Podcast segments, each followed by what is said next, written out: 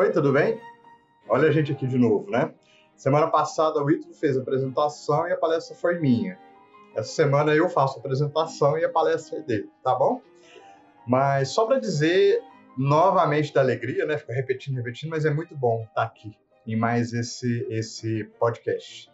A palestra de hoje é do Ítalo Bianchi e o tema muito intrigante, né? baseado na, na análise do Evangelho segundo o Espiritismo, o mal e o remédio, ok? É, a gente vai ter, lembrando que a gente vai ter a nossa live no YouTube e no Facebook hoje. A, a gente deve começar a abrir a sala umas 5 para 6 horas né, da tarde, perto das 18 horas. E então a gente espera você lá, porque a gente vai abordar alguns aspectos, a gente pode interagir agora via chat, tá? É, e aqui eu já, já quero deixar você com uma, com uma tarefa, tá? Fala pra gente quem que você quer ouvir, né? Seja nesse momento de introdução, seja na palestra, com quem que você está tá com saudade de falar, tá? E aí a gente vai tentar convidar essa pessoa para estar tá aqui com a gente, batendo papo, fazendo nosso podcast, estudando junto. E aí a gente vai estar tá um pouquinho mais perto, tá bom? Deixe o seu comentário, é, seja durante o chat, seja no canal do YouTube, seja no Facebook, enfim, acha uma forma de conversar com a gente. Fala pra gente com quem você está tá com saudade, tá bom? Vamos ouvir a palestra do Ítalo? Até mais.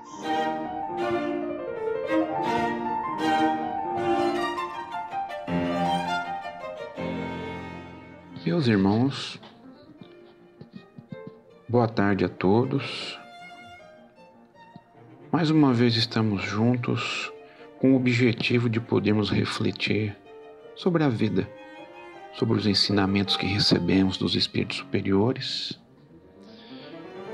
e é com certeza que os nossos corações estão transbordando de alegria, de gratidão por tudo que nos é colocado em mãos para o nosso aprimoramento e recebemos muito de Deus e do Cristo. Por isso, então, hoje mais uma vez vamos falar de um tema propício para nossas reflexões escolhemos para hoje o tema o que o mal e o remédio, perdão. Nos basearemos no Evangelho segundo o Espiritismo, capítulo 5, Bem-aventurados os aflitos, o item 19, o mal e o remédio. Lição assinada por Santo Agostinho. Porém, começaremos perguntando o que é o mal? Compreendemos isso? A extensão dessa, dessa palavra, desse significado? O dicionário, que é por onde vamos começar, nos traz algumas ideias importantes. Vamos ver? Começamos assim, olha. Mal significa de modo irregular, ruim, diversamente do que convém ou do que se desejaria. De maneira imperfeita, incompleta, insuficiente, contrário ao bem, que prejudica ou machuca, modo de agir ruim, dor ou mágoa, reprovável, ofensa ou calúnia sem moral, entre tantos outros, meus irmãos. Porém, nós vamos observar que no conceito do dicionário Ruais da língua portuguesa, o mal é tudo o que é prejudicial ou fere, o que concorre para o plano ou a ruína de alguém ou algo, o que é nocivo para a felicidade ou bem-estar físico ou moral. Mas ele também conceitua bem ele diz que é aquilo que enseja as condições ideais ao equilíbrio, à manutenção, ao aprimoramento e ao progresso de uma pessoa ou de uma coletividade. Então percebemos que esses conceitos se completam e juntos trazem uma noção muito apropriada do nosso assunto. Antes de darmos continuidade, em conceitos e significâncias, Já reparamos que as pessoas costumam criar imagens que simbolizam as coisas ou ideias, enfim, comportamentos? Por exemplo, te mostro um coração. Automaticamente nós pensamos no amor. Eu te mostro uma pomba voando, ela representa a liberdade. Em algumas religiões seria a manifestação do Espírito Santo. Mas tem muito mais simbologia por aí, por exemplo, marcas de calçados, de restaurantes, de shoppings, enfim, uma infinidade. Mas eu pergunto então: o mal tem símbolo? O bem tem um símbolo também? Bem geralmente é simbolizado pelo, por um anjo, por asas, por uma silhueta com uma auréola. E o mal, como seria representado? A história diz que personificamos o mal em Satanás, no diabo.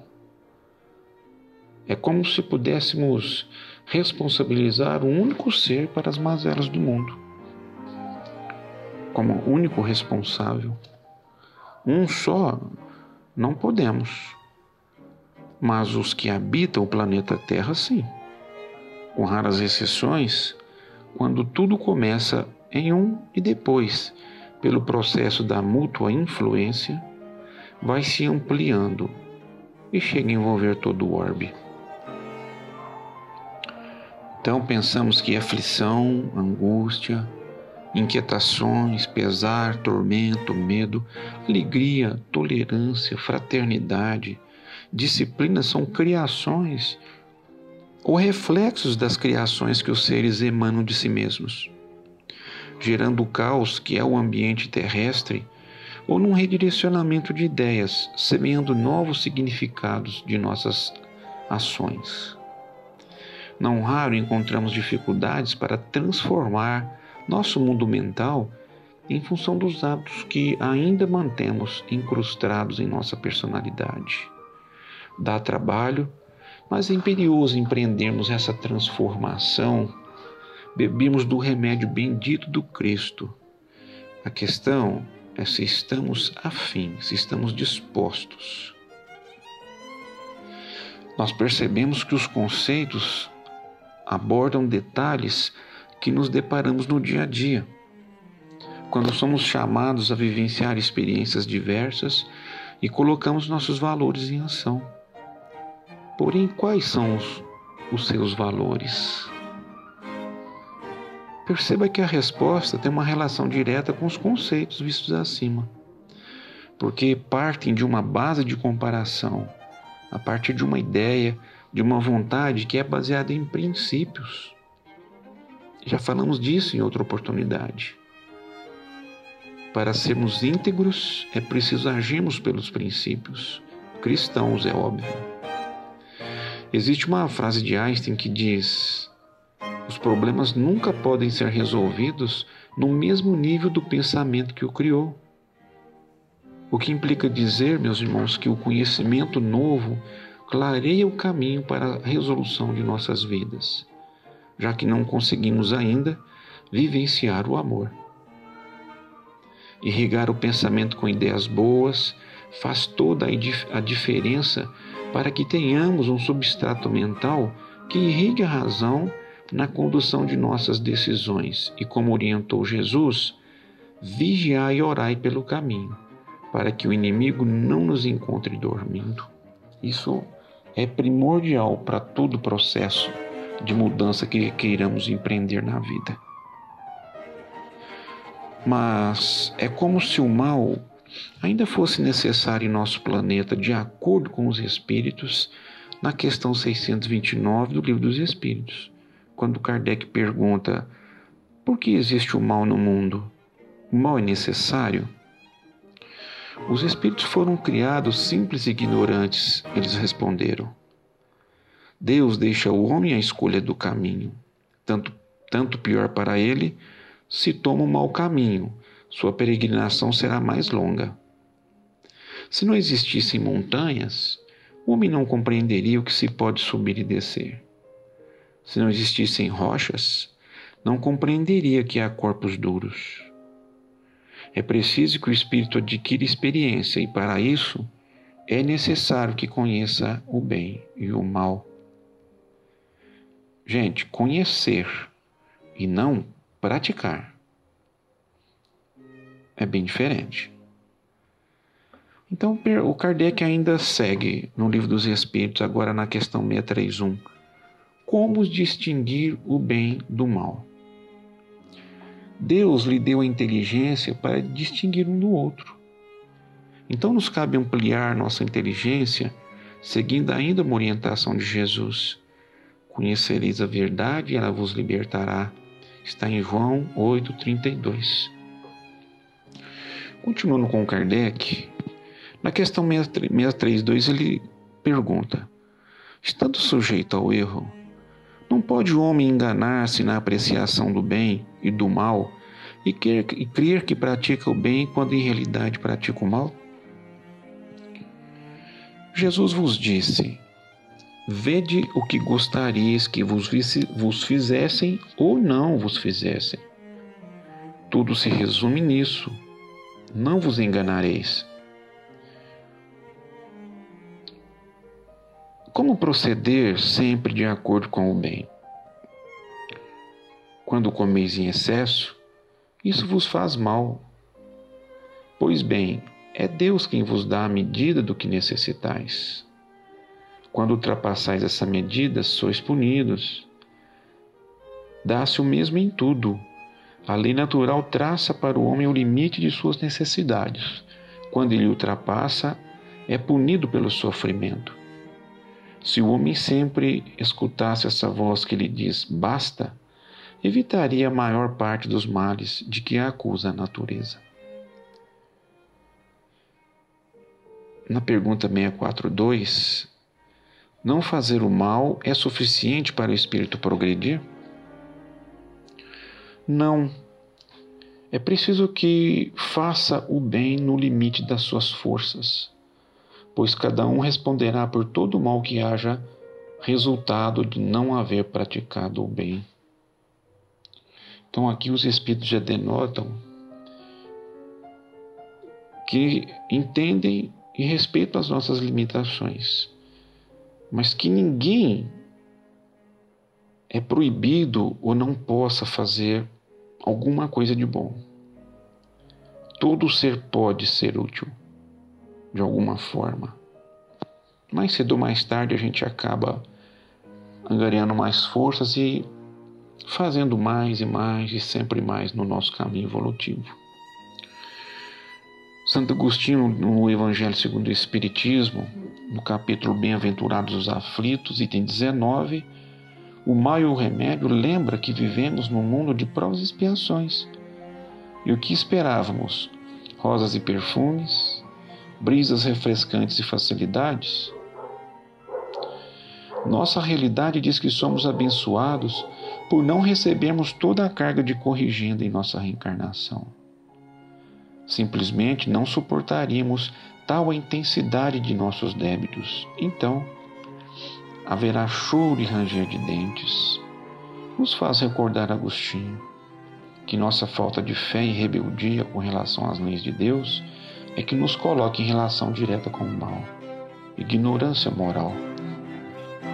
Nos disse ainda que há um só remédio infalível: a fé, o amor e a resignação, que nos fará atravessar as agruras do caminho com espírito renovado pelo trabalho no bem. Então, meus irmãos, o remédio contra o mal é a prática do bem. Agora, nos encaminhando ao final do nosso momento, leremos um texto de Emmanuel, é o Convite ao Bem, registrado no livro Pão Nosso, capítulo 39, e diz o seguinte: Em todas as épocas, o bem constitui a fonte divina, suscetível de fornecer-nos valores imortais O homem de reflexão terá observado que todo o período infantil é conjunto de apelos ao sublime manancial. O convite sagrado é repetido anos a fio. Vem através dos amorosos pais humanos, dos mentores escolares, da leitura salutar, perdão, do sentimento religioso, dos amigos comuns. Entretanto, raras inteligências atingem a juventude de atenção fixa no chamamento elevado. Quase toda a gente ouve as requisições da natureza inferior, olvidando deveres preciosos. Os apelos, todavia, continuam revelando a verdade em silêncio. Ali há um companheiro generoso que insiste em favor das realidades luminosas da vida.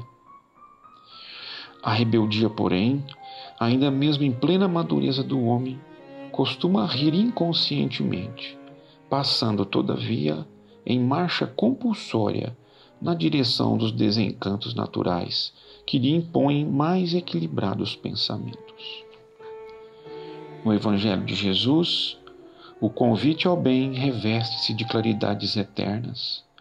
Atendendo-o, poderemos seguir ao encontro de nosso Pai sem hesitações. Se o, clar... Se o clarim cristão já te alcançou os ouvidos, aceita-lhe as claridades sem vacilar. Não esperes pelo aguilhão da necessidade. Sob a tormenta, é cada vez mais difícil a visão do porto. A maioria dos nossos irmãos na terra caminha para Deus, sob o ultimato das dores. Mas não aguardes pelo açoite de sombras, quando pode seguir calmamente pelas estradas claras do amor. E assim chegamos ao fim dos nossos momentos de hoje. Mais uma vez agradecendo a sua atenção, o seu respeito e o carinho de sempre que nos envolve os corações. Obrigado, tenham todos uma ótima noite.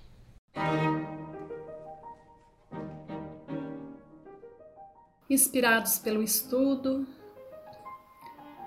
que possamos nos manter elevados à divina bondade que nos reúne, na confiança da proteção que já nos alcançou, que continua nos envolvendo e que permite que possamos receber dos magnetizadores espirituais, dos divinos socorristas, dos médicos e dos enfermeiros do bem, a medicação, o auxílio, a fluidoterapia que necessitamos. Lembremos de Jesus, o médico de nossas almas, na certeza de que a sua bondade intercede por todos nós, que a misericórdia divina nos acolhe, nos sustenta, nos fortalece. E buscando cumprir tudo que o Evangelho nos traz, quando nos lembra do pedir obtereis, ajuda-te que o céu te ajudará. Que possamos lembrar que se a enfermidade existe, a cura também é real e temos ela dentro de nós. Então que possamos sempre movimentar os recursos, a nossa potencialidade em favor de nós mesmos, buscando na manutenção dos pensamentos de equilíbrio as lembranças de alegria, a vontade ativa no bem, as boas leituras, as boas conversas. Olharmos a natureza reconhecendo em cada representação a bondade divina, olhando por nós. Sigamos confiantes nessa misericórdia divina e que o sol de bênçãos que nasce todos os dias renove sempre as nossas esperanças, agora e sempre, e que assim seja.